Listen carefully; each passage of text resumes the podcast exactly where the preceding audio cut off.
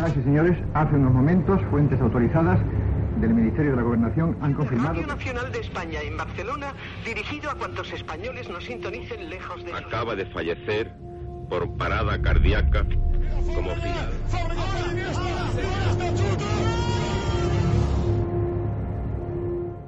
Historias de la historia. Fernando Lumbreras. Dirige Orlando Madariaga.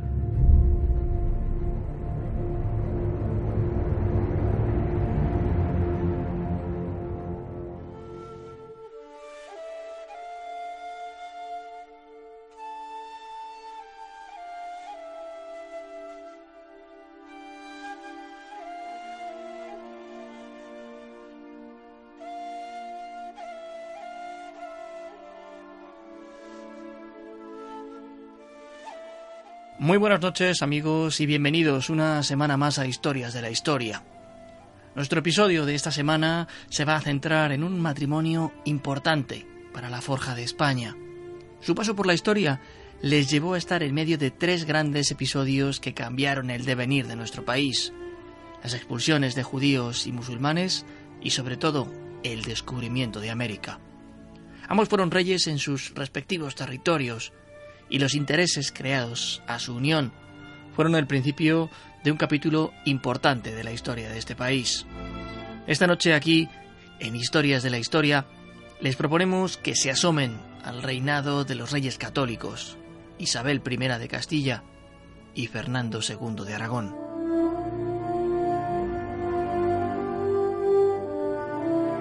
Isabel I era hija del rey Enrique IV de Castilla, Nació en la localidad abulense de Madrigal de las Altas Torres un 22 de abril de 1451.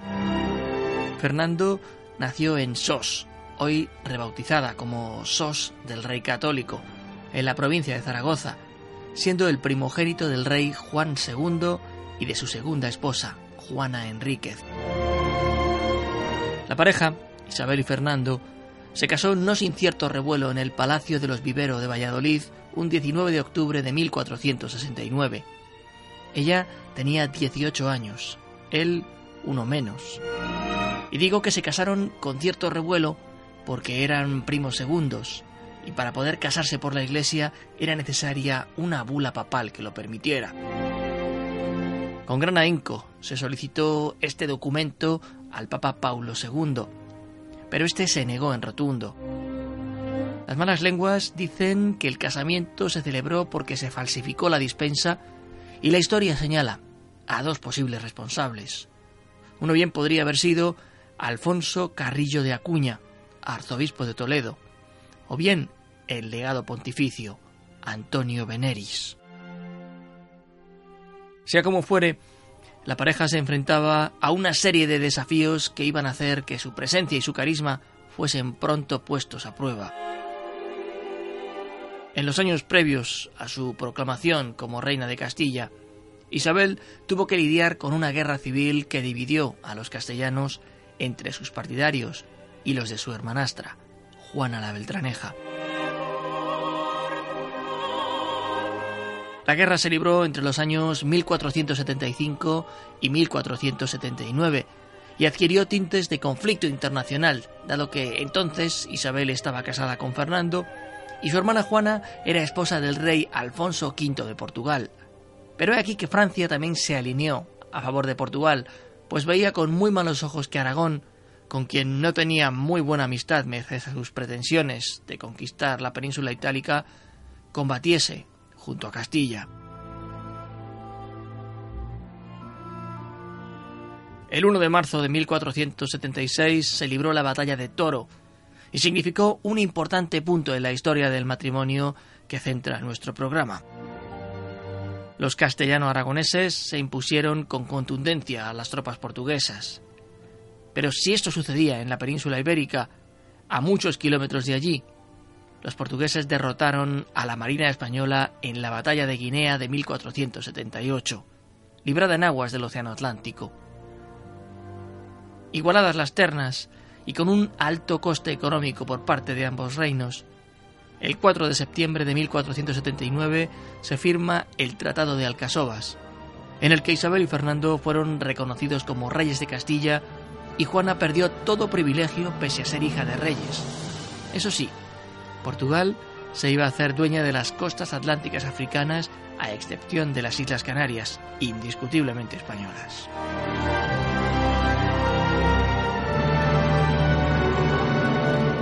La unidad entre el Reino de Castilla y el de Aragón no representó unidad territorial en sí misma, como era de esperar, puesto que ninguno de los dos territorios iba a renunciar ni a sus instituciones ni a sus leyes.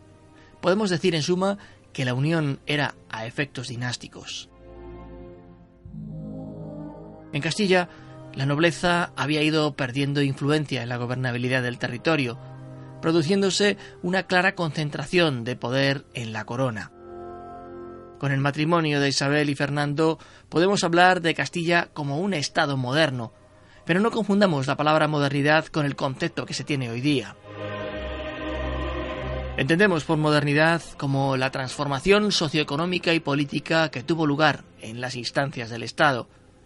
Transformaciones tales como en las que se produjeron en organismos de recaudación de impuestos, en la gestión de los territorios reconquistados a los árabes, sobre todo tras la toma de Granada, y a la creación de la Santa Hermandad, precursora de la Guardia Civil y primer cuerpo policial estatal de Europa.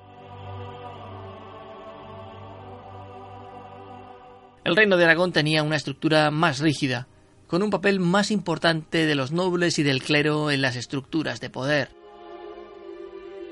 En los municipios de señorío se instauró durante el reinado de los reyes católicos la figura de los corregidores, que venía utilizándose en Castilla desde 1393. Uno de los esfuerzos importantes de los monarcas durante su reinado fue la extensión a todos los dominios del catolicismo. El Papa Inocencio VIII concedió a los reyes católicos el privilegio de patronato sobre Granada y Canarias, lo que supuso un control absoluto de la religión en el Estado. Una bula del Papa Sixto IV en 1478 creó en Castilla una de las instituciones más importantes en la historia medieval española, la Inquisición. En Aragón existía desde 1248, pero se unificó cuando quedó instaurada en los dos reinos y su existencia, tormentosa en muchas, muchísimas ocasiones, se extendió hasta el siglo XVIII, alcanzando momentos de durísima represión, como la que tuvo en los años de Fray Tomás de Torquemada, un auténtico fundamentalista católico. La cuestión religiosa fue importante en el reinado de Isabel y Fernando. En 1492 se obligó a la conversión forzosa al catolicismo de los judíos. Aquellos que no quisieron convertirse fueron expulsados de los territorios. Igual destino corrieron en 1502 los musulmanes que no quisieron cambiar de fe. Siempre rodeados de religiosos, los monarcas instauraron un verdadero Estado católico contra el que no hubo resistencia posible. Pero es importante y digna de mención fue la política interior a la que nos hemos referido.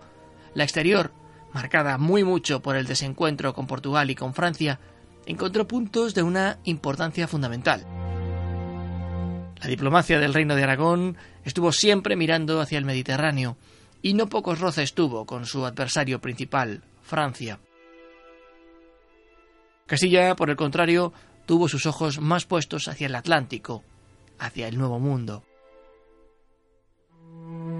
Gonzalo Fernández de Córdoba, el gran capitán, al que dedicamos en su día uno de estos programas, reorganizó el ejército, pasando de las tradicionales mesnadas de nobles que reclutaban en sus señoríos y corregimientos a un verdadero ejército agrupado en una unidad militar nueva, los tercios. De hecho, esta sigue utilizándose a día de hoy. Habría que esperar a 1525, ya con Felipe I y Juana la Loca como gobernantes, que esos tercios derrotaran al archienemigo francés en los campos de batalla italianos de la ciudad de Pavía. El otro aspecto fundamental en la política exterior de los reyes católicos está en una cuidadísima política matrimonial de sus descendientes. Así, por ejemplo, Isabel de Aragón la primera de sus hijas, se vinculó a la corona portuguesa, casándose primero con el infante Alfonso I y después con el rey Manuel I, primo de su primer esposo. Vaya, vaya conglomerado, ¿verdad? Juan de Aragón se casó con Margarita de Austria y aunque murió pronto, en 1497, la dinastía española quedó emparentada con la de la Casa de Austria y por extensión con el Sacro Imperio Romano Germánico. Juana I, a quien llamaban la loca, se casó con Felipe de Austria, hijo del emperador Maximiliano I de Habsburgo, con lo que también por este lado quedaron vinculados al imperio centroeuropeo más importante desde el que levantara Carlomagno. María de Aragón se casó con Manuel I de Portugal cuando falleció la hermana de esta, Isabel, de la que hablábamos hace unos instantes. Y por último, Catalina de Aragón se vinculó con la dinastía inglesa de los Tudor, casándose con Enrique VII primero y con su hermano Enrique VIII después. Antes lo contábamos de pasada, que la conquista de Granada fue uno de los episodios más importantes del reinado de los reyes católicos. Y es que el último reducto de presencia musulmana en la península no atravesaba en sus últimos años de existencia por un periodo de calma. Estaba claro que una vez Isabel y Fernando se consolidaran como reyes de Castilla y Aragón, sobre todo en el trono de Castilla, volvería a surgir la necesidad de tomar el reino nazarí y acabar con la reconquista. Y la situación a finales de la década de 1480 era muy favorable. Se había iniciado una pequeña crisis entre los tres hombres que querían gobernar. El sultán Ali Muley Hassan, su hijo Boabdil y el hermano del primero, Mohamed XIII. Declarada la guerra, esta se desarrolló en varias fases. La primera inició en 1484 y duró alrededor de tres años. Los castellano-aragoneses conquistaron la parte occidental del reino que Boabdil entregó no sin firmar un tratado con los reyes católicos que, como veremos, no se terminaría respetando. La segunda fase de la contienda duró desde 1488 a 1490 y está marcada por la toma de la parte oriental del reino y la rendición de Mohamed XIII. Todo el comando de operaciones de la guerra se trasladó a Murcia. Por último, hablaríamos de una tercera fase en la contienda que duró de 1490 a 1492. Los soldados habían llegado a las puertas de la propia ciudad de Granada y Boabdil, viendo inminente el asalto, entregó la ciudad pero he aquí que el pueblo sí se rebeló contra esa capitulación, momento en que los soldados, a las órdenes de los reyes católicos y por extensión de su capitán, entraron al asalto y causaron una auténtica matanza. No sabían que Boabdil había negociado hábilmente y en secreto para salir airoso de aquel envite. La expansión de Castilla en el norte también fue una cuestión ampliamente tratada durante el reino de Isabel y Fernando. Las tropas aragonesas al mando del duque de Alba tomaron Navarra, que prácticamente se encontraba al borde de una guerra civil entre piamonteses y beamonteses, partidarios y detractores del rey Fernando. La misma ciudad de Pamplona cayó en tan solo tres días de asedio. Hacia el Mediterráneo se hicieron necesarios dos acuerdos con el Reino de Francia que hicieron que la corona de la península ibérica ganara nuevos territorios. Con el Tratado de Barcelona de 1493, la de Aragón recuperaba territorios que habían sido suyos, como el Rosellón y la Cerdaña.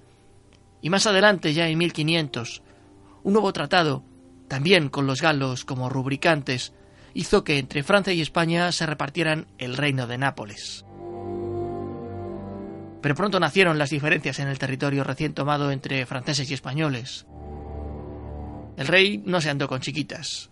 El rey Fernando envió a su mejor estratega, el gran capitán, que merced a su victoria en el campo de batalla, expulsó a los franceses y concedió la totalidad del territorio en el reino de Nápoles a la corona aragonesa. Los esfuerzos de los reyes católicos también se centraron en conquistar importantes bastiones del norte de África.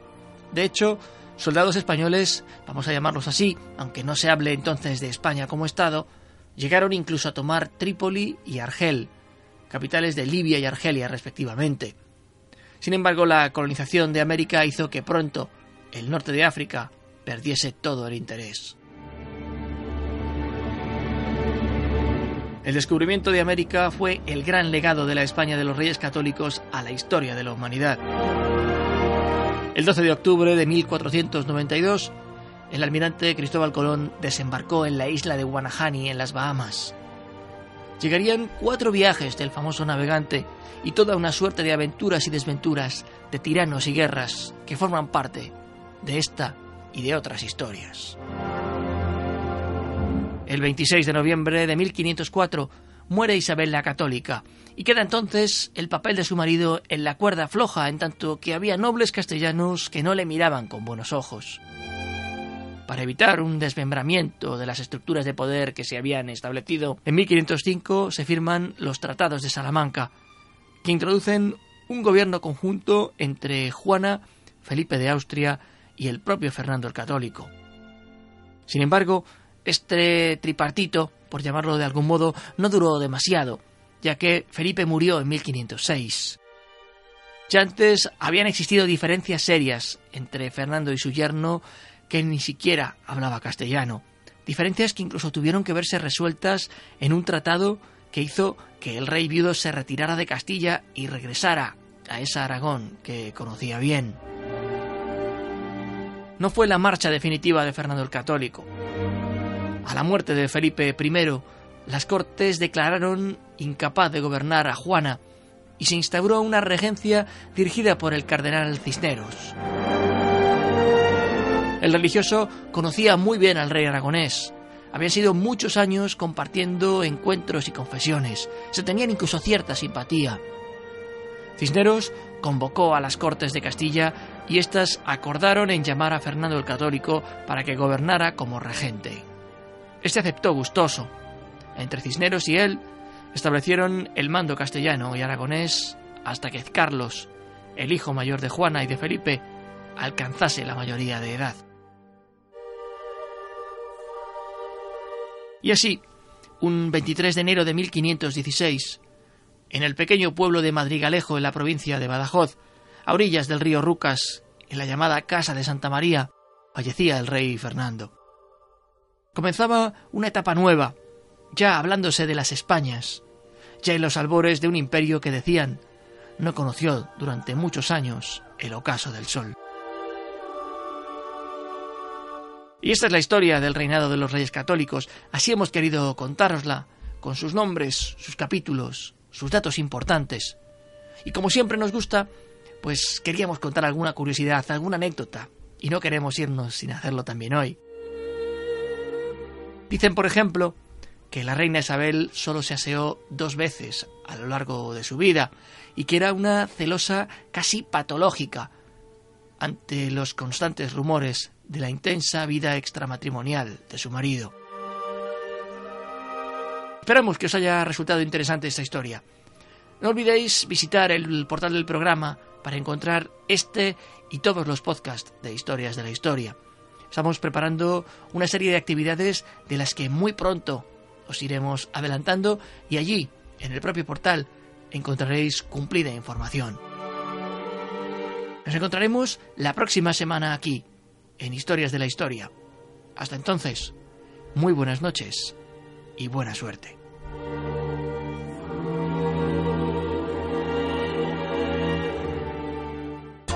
Viva Radio, tu radio de viva voz.